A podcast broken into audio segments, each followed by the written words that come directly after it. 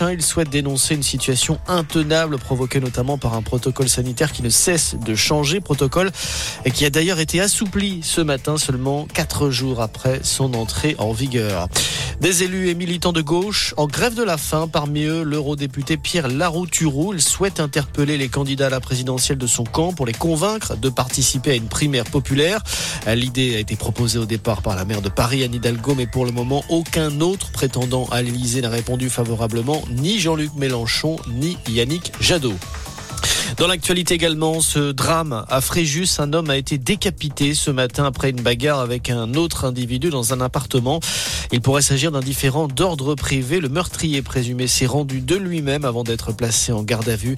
Âgé d'une trentaine d'années, il serait déjà connu des services de police pour plusieurs infractions. Ce rebondissement dans le dossier Benjamin Mendy, le footballeur français a été libéré sous caution cet après-midi. Accusé de plusieurs vols et agressions sexuelles, il était incarcéré en Angleterre depuis la fin août. Il sera jugé cet été.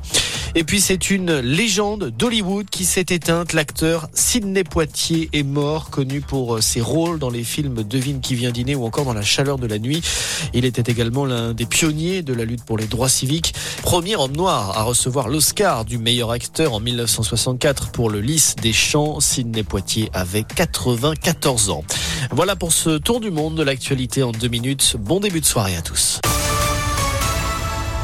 Merci beaucoup Mathieu. Les infos, on peut également les relire. Hein. Ça se passe sur impactfm.fr.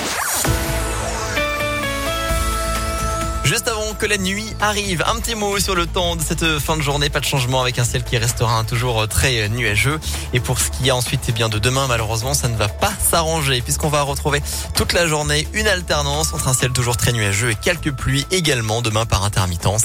Pour les températures, ça restera en plus toujours frais en même temps. C'est l'hiver, vous allez me dire, c'est bien normal. Deux petits degrés au réveil sur Lyon, Caluire, Pusignan, Bourgoin, Bénaud et Vienne. 5 ensuite demain après-midi. Pour ce qui est de dimanche, toujours et encore de la pluie, pluie et averse dimanche toute la journée. 4 degrés pour dimanche matin et 7 pour dimanche après-midi. Dans un instant, Cœur de Pirate et Julien Doré en duo.